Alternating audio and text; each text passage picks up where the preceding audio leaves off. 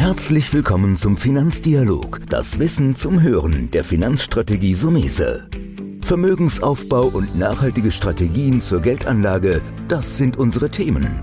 Sie erhalten tiefe Einblicke und wertvolle Insider-Tipps. Schön, dass Sie dabei sind.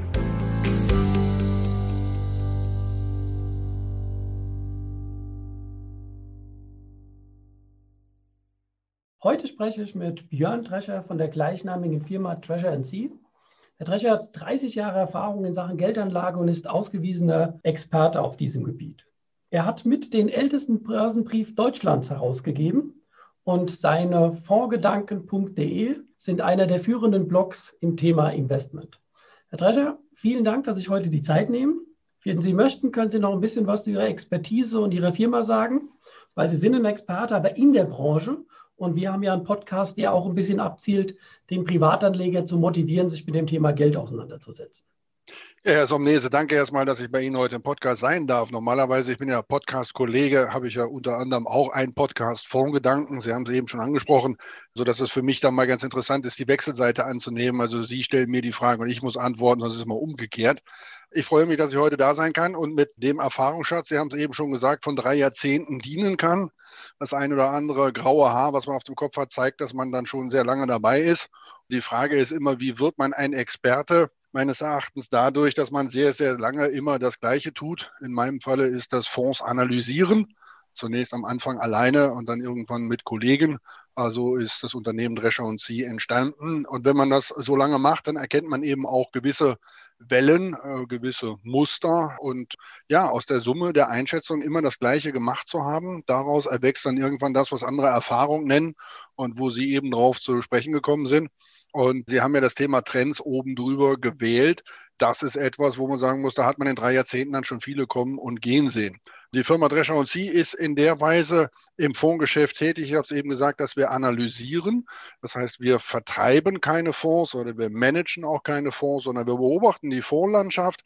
Das, was wir dort an Eindrücken sammeln, das bewerten wir dann gefragt oder ungefragt und haben verschiedenste Dienstleistungen, die wir in dem Zusammenhang anbieten.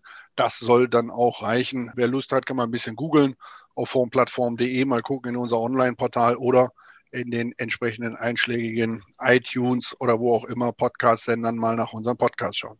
Hm. Und das ist aber auch gerade der Grund, warum ich Sie mal auf die andere Seite des Podcasts gezogen habe, wie Sie schön gesagt haben. Sie sind ja normaler Moderator. Aber Sie haben diesen, ja, ich will jetzt sagen, unermesslich, aber einen riesigen Schatz an Erfahrung und Informationen. Und ich bin jetzt auch ja schon längere Zeit dabei und merke immer wieder, du bist beruhiger, wenn du Dinge schon mal erlebt hast. Und wir wollen vielleicht den jüngeren Anlegern so ein bisschen aufzeigen, geschichtlich, dass sie so ein bisschen reingehen, was waren in den letzten 30 Jahren die Trends. Vielleicht auch dann ein bisschen später einen Ausblick weil bestimmte Muster sich, wie Sie selbst gesagt haben, wiederholen. Eine große Sache war das Thema Mischfonds, wenn wir so mal ein bisschen die vergangenen Jahre durchgehen. Vielleicht dazu, weil gerade, ich glaube, die Jüngeren wissen da ein bisschen weniger, die wohl schon seit 15, 20 Jahren anlegen, haben Berührung mit dem Produkt gehabt. Was hat es sich mit dem Thema Mischfonds auf sich oder hat es immer noch? Wenn man sich das historisch anschaut, dann haben die Mischfonds eigentlich äh, bis zur Jahrtausendwende keine große ernstzunehmende Bedeutung gehabt. Entweder hatte man Rentenfonds oder man hatte Aktienfonds. Es galt immer so ein bisschen dieser Grundsatz, äh, ist nicht Fisch und ist nicht Fleisch. Aber mit der geplatzten Tech-Bubble um die Jahrtausendwende hat dieses Thema einer relativen Outperformance etwas an Bedeutung verloren gehabt und war das Interesse an risikoadjustierten, gemischten Produkten plötzlich groß. Äh, nach dem Motto, ich will eigentlich immer nur eine absolute Rendite haben, das soll mir dann auch reichen. Und die muss dann am Ende möglichst hoch sein. Und so hat sich eine damals zunächst mal unter dem, dem Begriff Absolute Return oder Total Return, eine, eine Gruppe von Mischfonds aufgetan, die äh, nach der Jahrtausendwende dann eben entsprechend von den Vertrieben fokussiert vertrieben worden sind. Da hat manches Produkt in der Finanzkrise 2008 enttäuscht. Aber es ging darum zu sagen, ich will nicht mehr entscheiden, welche einzelnen Portfoliobausteine ich haben will, sondern ich möchte diese Vermögensverwaltung eigentlich anderen in die Hand geben und die sollen für mich dann entscheiden, wie viel Aktien, wie viel Renten soll man jetzt mit Derivaten meine Gewinne sichern oder nicht. Äh, das müssen dann andere tun. Und äh, nachdem in der Finanzkrise der eine oder andere dann nicht seine Versprechen gehalten hat, ähm, da ist dann dieser ich sag mal, vermögensverwaltende Begriff als vermögensverwaltender Mischfonds aufgekommen, klassische Multi-Asset-Fonds. Das ist deshalb von Bedeutung, weil wir ja auch die alternativen Investmentstrategien, also Long, Short und andere, werden von vielen ja auch als Mischfonds beschrieben, was durchaus der Klassifizierung des Deutschen Fondsverbands entspricht. Die meisten, wenn sie über Mischfonds sprechen, sprechen heute aber dann von Multi-Asset-Lösungen, also Aktien, Renten, Rohstoffe, Cash und auch die unterschiedlichen Teil-Asset-Klassen aus dem Anlagebereich. Ich überlasse dem Fondsmanager nicht mehr nur die Einzeltitelauswahl, sondern auch die sogenannte Asset Allocation, also die Verteilung auf die Anlageklassen. Und da haben sich in den letzten zehn Jahren verschiedene Anbieter einen Namen gemacht. Und äh, man muss das Ganze auch im Kontext sehen zur Finanzmarktregulierung. Die Finanzmarktregulierung bringt ja für viele Berater eben die Frage mit, wie kann ich haftungsfrei eigentlich weitestgehend äh, stresslos, sagen wir es mal so, dem Kunden Anlagelösungen standardisiert verkaufen, die bei ihm dann als, wie heißt das, Buy-and-Hold-Investments einfach gehalten werden können, keinen großen Beratungsbedarf mehr mit sich bringen im Sinne von, das muss dann auch mal umgedreht werden, da muss man auch mal Gewinne mitnehmen oder so. Das tun dann die anderen. Und damit ist der Finanzvertrieb insgesamt standardisierter geworden, weil solchen Mischfondslösungen natürlich entgegenkommt. Das heißt, wir haben zwei Bewegungsrichtungen gehabt. Auf der einen Seite den Wunsch der Risikominimierung seitens des Anlegers, aber auf der anderen Seite die Finanzmarktregulierung, die das begünstigt hat. Und so ist dann dieses Schubladendenken häufig auch entstanden bei den Mischfonds zu sagen, es gibt den defensiven, es gibt den Balance oder ausgewogen, wie es dann so schön heißt, in einer Abstufung von Produkten und die dynamischen Anlagelösungen. Da muss der Berater mit dem Kunden anhand seiner persönlichen Risikobereitschaft und seines Anlagehorizonts eigentlich nur noch festlegen, für wie lange soll es denn angelegt werden? Und dann suchen wir eine Mischung dieser abgestuften Varianten aus, die dann zu ihnen passt. Ist die Summe klein, wird es nur eine davon. Mhm. Klar, das ist ja auch die Welt, in der ich mich bewegt habe und, und bewegen werde. Natürlich ist es so, meine Erfahrung hat in dem Sektor gezeigt, am Ende hängt es ja hier immer am Fondsmanagement. Ich will noch den uralten Eduard Carmignac, der ja in 2008 geliefert hatte. Aber spätestens wie der Fondsmanager in Rente gegangen ist und das Ruder weitergegeben ist, muss man dann auch als Berater und vielleicht auch als Kunde sich hinterfragen, wenn der Kopf des Management mal nicht mehr da ist, dann kann auch ein Mischfonds oder vielleicht muss dann auch mal ein Mischfonds ausgetauscht werden. Ja? Also ich glaube, es ist zu einfach, den auf Dauer Bayern holt, weil da passiert ja viel in der Verantwortung des Fonds. Das ist völlig richtig, das ist völlig richtig. Und die Favoriten wechseln ja auch. Äh, sagen wir mal, vor zehn Jahren wären andere Namen genannt worden, als das heute der Fall ist. Heute ein, ein, eine starke Dominanz wie Flossbach. Äh, hätte man vor acht oder zehn Jahren, hätte mancher Marktteilnehmer gesagt, wer ist Flossbach? Heute wissen das alle. Dafür ist dann der ein oder andere in Ungnade gefallen und hat auch wieder üble Mittelabflüsse zu beklagen. Der Mischfondstrend ändert sich aber natürlich auch ein bisschen dadurch, da, nicht nur ein bisschen, sondern sehr schwerwiegend in der Zukunft, dadurch, dass uns der Zins abhanden gekommen ist. Das heißt, dieses Regulativ aus den Anleihen kriege ich dann, die laufen immer gut, wenn Aktienmärkte nicht gut laufen. Die sind immer so mein stabiler Ertragsbringer und auch der äh, Safe Haven in meinem Portfolio. Äh, das ist natürlich eine Betrachtung, die sich in einem Nullzinszeitalter dann verändert. Und deshalb muss man sagen, das könnte eine Entwicklung sein, die zukünftig dazu führt, dass wiederum mehr reinrassige Aktienfonds vielleicht sogar genommen werden, weil man den Eindruck hat, der Rentenanteil im Portfolio ist eigentlich nur Ballast. Und auf der anderen Seite, er kostet dann im Zweifelsfalle auch noch, wenn richtige Marktturbulenzen kommen, wir haben das im März letzten Jahres ja auch gesehen, dann können einem auch die Rentenmärkte mal 10, 20 Prozent einbrechen. Und äh, dementsprechend, äh, das muss man da auf der Uhr haben. Das könnte den Mischfondsbereich dann eher von diesen vermögensverwaltenden Multi-Asset-Fonds eher tendenziell in den Bereich der, sagen wir mal, Multistrategiefonds bringen, wo dann auch derivative Instrumente eine größere Bedeutung bekommen. Das passt vielleicht ein bisschen in meiner Wahrnehmung zum nächsten Trend, den wir mal angehen wollen. Das ist das Thema aktiv und passiv investieren, weil selbst ich, der ja auch, wie gesagt, wir haben hohe Millionenbestände bei Flossbach, überhaupt kein Thema, sind auch sehr zufrieden. Aber man muss immer auf die Finger gucken als Berater, wie die Welt sich entwickelt. Und wir haben auch angefangen zu sagen, naja, vielleicht baue ich mit aktiven beziehungsweise auch mit passiven Strategien dann kostengünstige äh, Punkte nach, weil es gibt ja draußen in der Fachpresse, oder ich sage mal, nennen wir es eher in der Mainstream-Presse, so nach dem Motto 50% Aktien-ETF, 50% Renten-ETF, was die Problematik weiter im Rentenbereich haben, wie von Ihnen beschrieben, aber was natürlich eine Kostenreduktion darstellt, die durchaus nicht unspannend ist. Also wir haben uns da auch mit unserem Allwetterdepot in diesen Sektor begeben, mit technischen Möglichkeiten, die du auch heute hast. Das Rebalancing kannst du also auch einiges machen. Aber da war ein kleiner Ausflug von mir. Kommen wir zum Thema aktiv-passiv investieren. Ist der Trend noch mitten im Gange zum Thema ETF? Sehen Sie ein Ende oder sagen Sie, naja, das wird uns die nächsten zehn Jahre weiterverfolgen? Es ist auf jeden Fall neben dem Thema Mischfonds der ganz, ganz große Trend, der an äh, Dynamik äh, in den letzten zwei, drei Jahren äh, auf jeden Fall tendenziell eher zugenommen hat, als dass es hier eine, eine Abkühlung gegeben hätte. Und das wird uns wahrscheinlich auch erhalten bleiben, denn das Thema der Markttransparenz kommt ja an dieser Stelle dazu. Das heißt, es gibt eine immer größere Demokratisierung von Wissen, nennen wir es mal so, durch das Internet, durch die entsprechenden Publikationen und gleichzeitig in einer Zeit, in der eben der Zinsertrag nicht da ist, äh, dass man den erstmal quasi mit Kosten äh, belasten könnte, da schauen natürlich alle mehr auf die Kosten drauf. Wenn ich mit meinem Portfolio in der Kasse schon vier Prozent mache, wie wir das in besten Zeiten ja mit kurzlaufenden Anleihen machen konnten, dann hat man auf eine Kostenstruktur von 1,5 oder 1,8 vielleicht nicht so geschaut. Wenn aber die Frage der Kasse dann schon eine ist, wo nicht nur kein Ertrag mehr draufsteht, sondern in der Kasse sogar 50 Basispunkte, also minus 0,5 Prozent, dann auch noch Strafzinsen fällig werden, dann schaut man sich sich das schon entsprechend an, wie der Fonds von seiner Kostenstruktur versehen ist. Und da muss man sagen, gerade mit Blick auf die Aktienfonds ist bei den ETFs ein ganz, ganz großer Absatz. Und das, äh, da sehe ich auch noch kein Ende der Fahnenstange.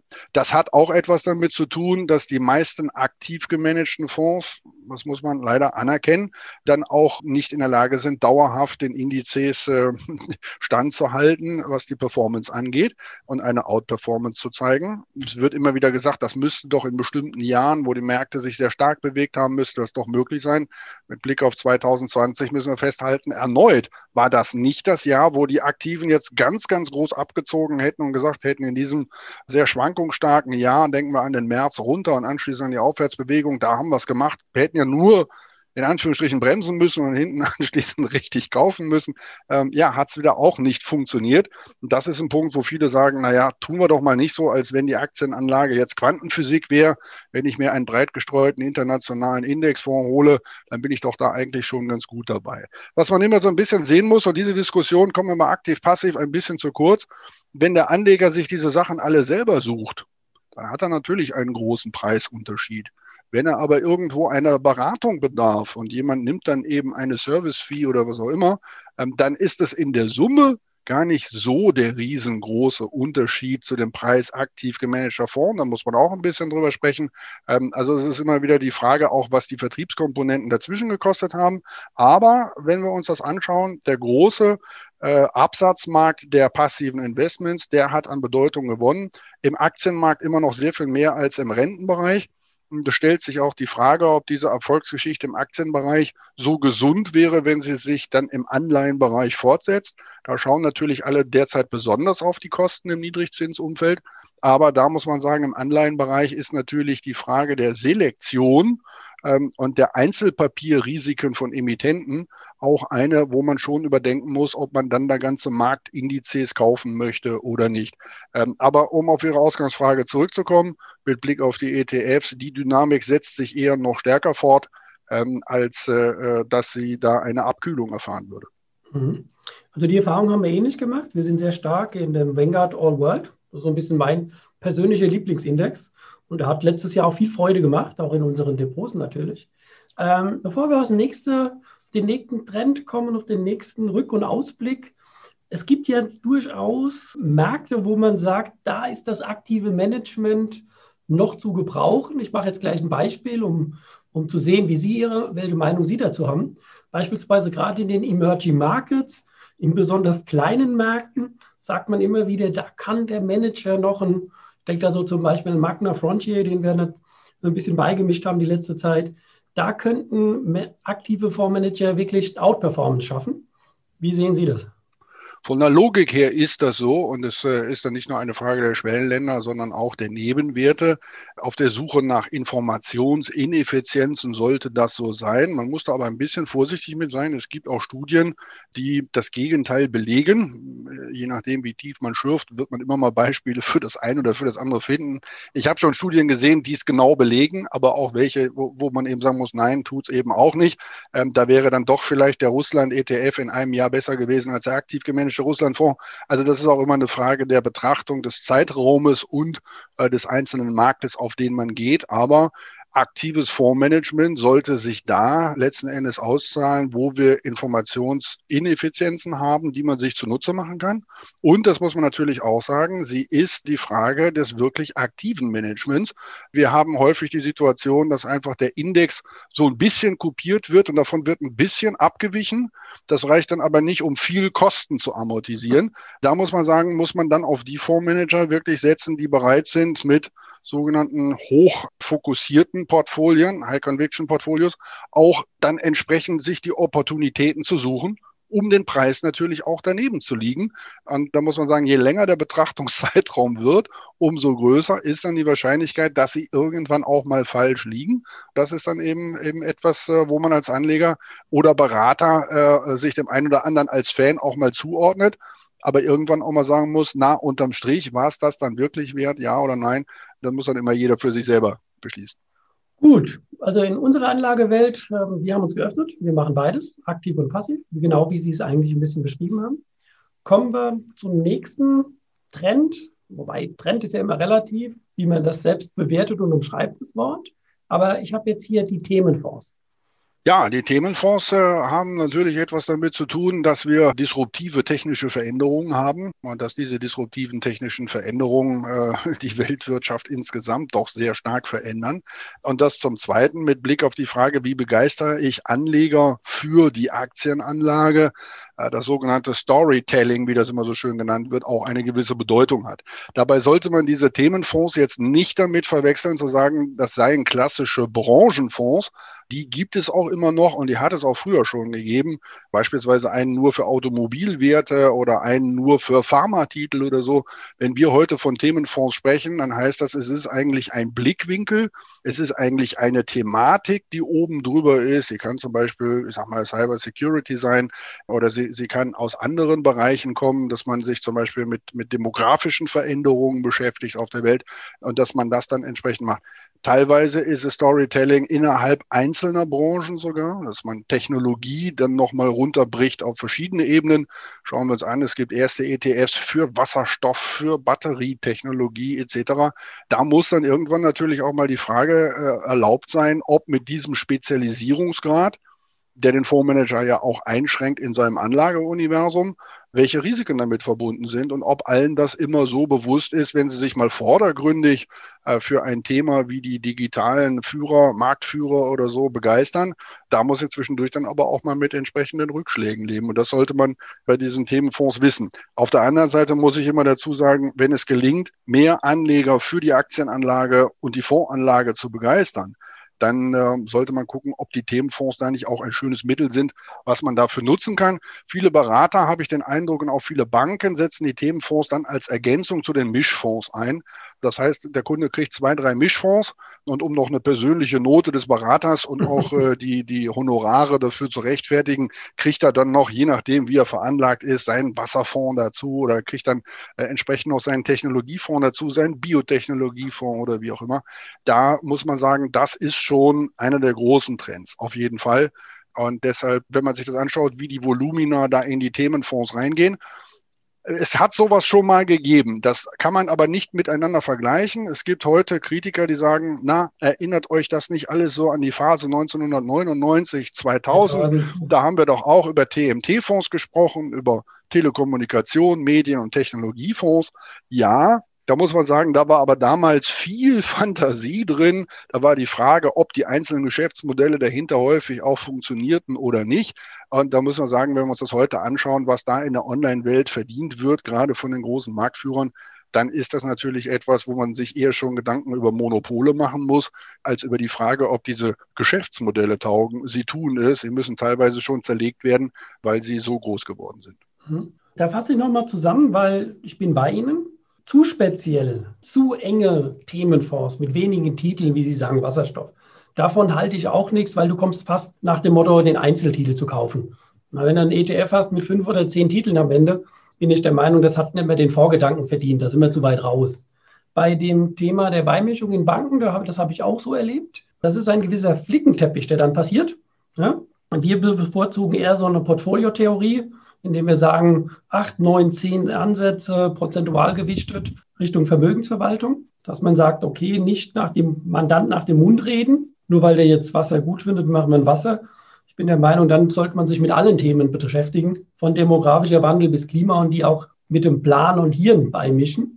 Aber das haben Sie gut zusammengefasst. Die Erfahrung habe ich auch da. Ich nenne das, ich nenne das, wenn ich das noch sagen darf, immer so ein bisschen die Jahresringe. Bei der Portfolioanalyse, wenn uns Portfolios einge, eingeschickt werden, kann man manchmal anhand von der Zusammensetzung fast auf das Quartal genau sagen, wann es und mit Verdacht auf welche Großinstitution auch beraten worden ist und, und seit wann es dann nicht mehr bewegt worden ist. Da gibt es dann immer noch die, wo die große Immobilienfondswelle war. Da gibt es dann die, wo die große Rohstoffwelle gewesen ist. Und so sind dann die Portfolios konstruiert konstruiert. Also dementsprechend die Themenfonds, die hat man schon mal gesehen und jetzt sind es eben wieder mehr. Ähm, es gab zwei, drei Gesellschaften, die eigentlich immer und sehr konstant um die Themenfonds und Branchenfonds positioniert waren. Ich habe bei Ihnen in einem der Podcasts mal gesehen, dass der Kollege Walter Liebe da war von PICT. Ja. Ähm, das ist ja nun eines der Häuser, was sich um Themenfonds wirklich extrem verdient gemacht hat in den letzten Jahren und der Erfolg dann die anderen ermuntert hat, da auch nachzulegen und zu sagen, das können wir auch. Hm, ja, wir sind auch muss ich sagen, sehr glücklich auch mit der Wertentwicklung. Aber das ist auch durchaus in meiner Wahrnehmung eher schon ein Pionier in dem Sektor. Ein ganz großer Trend, und Sie haben gerade gesagt, man kann das nicht alles Trends nennen, aber worüber wir in dem Zusammenhang sprechen sollten, ist natürlich das ganze Thema Nachhaltigkeit und ESG. Denn das ist, wenn Sie so wollen, eher eine Evolution, als dass es ein Trend ist sowohl durch den, ich sag mal, gesellschaftlichen Konsens, dass wir irgendwas für den Klimaschutz, für den Umweltschutz und das soziale Miteinander tun müssen, aber auch durch die daraus erwachsenen regulatorischen Vorgaben durch den Gesetzgeber, was sich da tut. Denken wir beispielsweise an den EU Sustainable Action Plan, wo die EU also jetzt entsprechend die Asset Manager dazu auffordert, in der Zukunft mit ihren Fonds sich dahingehend zu äußern, welche Bedeutung sie dem Thema Nachhaltigkeit in der Kapitalanlage schenken. Da sind natürlich jetzt alle aufgefordert, da irgendwas zu machen. Und man muss sagen, derjenige, der es in seinen Fonds nicht berücksichtigt, das kann er ja dann in seinen Stellungnahmen auch schreiben, interessiert mich nicht, dann ist er der, den Transparenzpflichten auch nachgekommen. Aber der ist dann wirklich, das muss man schon sagen, bei den großen institutionellen Anlegern, je professioneller der Hintergrund ist und je größer die Sympathie auch der privaten Anleger für das Thema ist, ist er dann schon aus dem Spiel raus. Und dementsprechend können Sie im Augenblick die ganze Anzeigenwelt der Investmentgesellschaften, alle, alle Vorträge, alle Präsentationen, gab ja die, die, die verschickten Programme da schon zum, zum Fondskongress. Hätte der jetzt im Januar stattgefunden oder im Mai, jetzt wird er ja nochmal verschoben, aber hätte er da stattgefunden, der ist schon von vorne bis hinten voll mit nachhaltigen Vorträgen, warum wir unsere ESG-Expertise haben, wie unser Sustainability-Fonds. Die Produkte werden gelauncht etc. Das ist ein, eine große Bewegung, aber ich würde sie nicht einen Trend nennen, sondern ich würde sie eine Evolution der Produkte nennen, denn das geht nicht wieder weg. Das wird sich auch nicht abkühlen, sondern das wird ein Hygienefaktor sein, der in den Prozessen des Fondsmanagements in Zukunft einfach Standard wird. Mhm. Ja, das war nochmal ein sehr guter Blickwinkel auch, den Sie jetzt hier aufgetan haben. Im Grunde, also von meiner Seite aus, finde ich es toll, weil wir haben ja in diesem Podcast so ein bisschen zusammengerafft Geschichte, was kann man aus der Geschichte lernen und beziehungsweise wie Sie es eh hatten, dass ähm, ESG Nachhaltigkeit nicht Trend zu nennen ist, sondern einfach gekommen, um zu bleiben, sozusagen. Gibt es noch etwas, was Sie dem Privatanleger mitgeben würden, aus Ihrer Erfahrung beim Thema Finanzkapitalanlage in Investment? Ja, ich würde es mit Blick auf die Trends natürlich so formulieren wollen, dass man nicht jedem Trend hinterherlaufen muss. Ähm, wir haben eben über die Themenfonds gesprochen. Also einmal die Frage, bin ich, bin ich thematisch vor meiner Zeit, während der Zeit oder schon nach der Zeit? Es ist an der Börse immer besser, vor seiner Zeit zu sein, um sich dann äh, von den anderen mittragen zu lassen. Also das, das wäre das, was man natürlich dem Anleger da näher bringen sollte.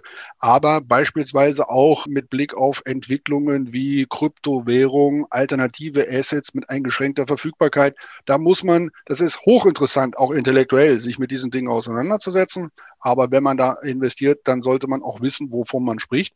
Und es sollte auch immer nur eine entsprechende Beimischung sein. Da halte ich es schon für wichtig, wirklich zu unterstützen, the trend is your friend, aber du musst dir immer überlegen, willst du auf den Trend, wenn er ein kurz- oder mittelfristiger nur ist, da aufsetzen oder nicht? Und mit Blick beispielsweise auf die ETFs muss man sich auch sagen, sind die Kosten alles? Ja, das frage ich immer deshalb, weil es äh, Betrachtungen und Untersuchungen gibt, wonach für die Leute die Frage des Preises eines ETFs dreimal so wichtig ist wie die Frage, in was dieser ETF investiert. Dann muss ich sagen, also wenn dem wichtiger ist, ob das 0,3 oder 0,03 ist, als die Frage, ob er jetzt in deutschen Aktien, in japanischen oder ich sag mal in irgendwelchen Schwellenländeraktien unterwegs ist, dann finde ich das schon sehr erschreckend. Kosten sollte man immer so betrachten, was dann anschließend unterm Strich dabei rauskommt. Das sollte dann äh, das Wichtigste sein. Aber da würde ich nochmal einsteigen und sagen, über das, genau über das habe ich mir auch immer Gedanken gemacht. Aber da haben wir, obwohl ich Verbraucherzentralen eigentlich eine ganz gute Institution finde, obwohl ich die eine oder andere Wirtschaftsseite, sagen wir einer regionalen Zeitung, gut sein kann, habe ich immer wieder das Gefühl, dass diese Geiz ist Geilecke durchaus journalistisch und Verbraucherzentrale gekommen ist, weil ich dann im letzten Jahr auch immer gesagt habe und schon vor Jahren, wenn du ein DAX ETF zum falschen Moment kaufst, ja, dann sollte es dir nicht mehr wichtig sein, ob du 0,2 oder 0,5 bezahlst. Da ist so meine Erfahrung, das war zu einfach im Journalismus bei einigen nur Geiz ist geil zu gehen, anstatt das hinterfragen, was wir heute machen. Was ist wirklich Strategie? Was ist Portfolio? Ja.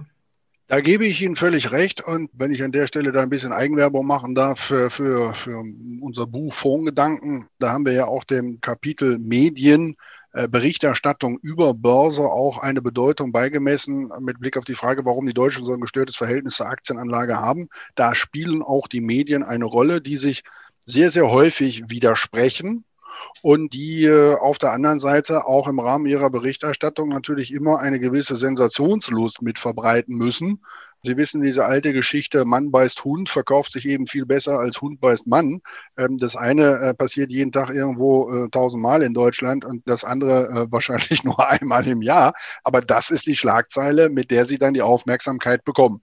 Also, das soll keine Medienschelte sein. Wir sind ja selber Teil der Medienlandschaft, sondern wirklich selbstkritische Aufforderung für die Medien, da auch mehr antizyklische Aufklärung zu betreiben und eben auch mehr Transparenz und, und, und Know-how-Transfer einfach zu machen, als die, die, die, die Stories hintereinander zu packen. Da widerspricht sich manchmal äh, innerhalb der gleichen Publikation, nur ein paar Seiten später, äh, zwei Redakteure, die vielleicht losgelöst voneinander recherchiert haben.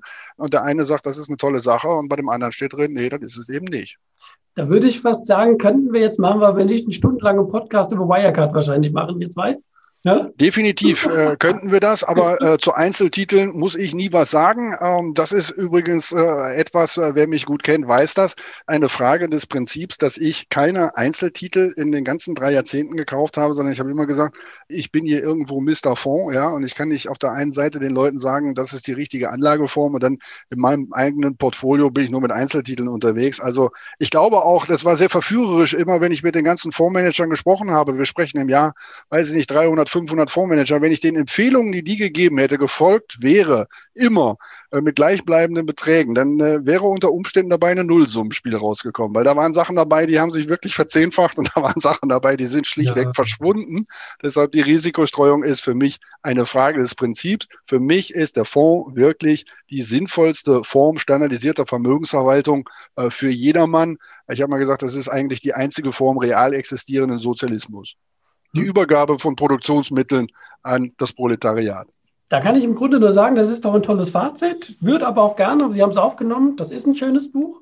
Also für den einen oder anderen, der noch tiefer einsteigen will oder auch mal Medien aus einem anderen Blickwinkel mal sehen soll, kann oder will, empfehlen wir Vorgedanken, ist ja auch im Finanzbuchverlag, wo ich auch meine Bücher habe spreche ich gerne hier nochmal als Empfehlung aus, weil wir auch immer wieder auch sogar Journalistenkollegen haben, Fondsmanager. Wir haben ja hier einiges im Podcast und gute Publikationen. Ich hatte vor einiger Zeit die Jessica Schwarze hier, die hat ein Buch mit rausgelegt, Finanzheldinnen. Das habe ich in diesem Podcast auch gesagt, wiederhole ich nochmal, ist auch ein Buch für Jungs, obwohl es so heißt. Aber wir wollen zurückkommen. Herr Drescher, ich würde sagen, tausend Dank. War mal wirklich ein komprimierter, guter Blick. Was war, wohin die Reise gehen kann und wird wahrscheinlich und sage nur, bleiben Sie gesund, wohlgesonnen und eine Frohnatur, weil in schwierigen Zeiten sollte man im Prinzip immer wieder positiv denken. Herr Somnese, ich bedanke mich, dass Sie mich eingeladen haben. Das war der Finanzdialog, das Wissen zum Hören der Finanzstrategie Sumese. Natürlich ist dieser Podcast keine Anlageempfehlung, denn jede Anlageentscheidung muss individuell getroffen werden. Idealerweise ist sie Teil einer ganzheitlichen Strategie, die exakt zu Ihnen passt. Dazu müssten wir uns persönlich kennenlernen. Besuchen Sie uns auf sumese.de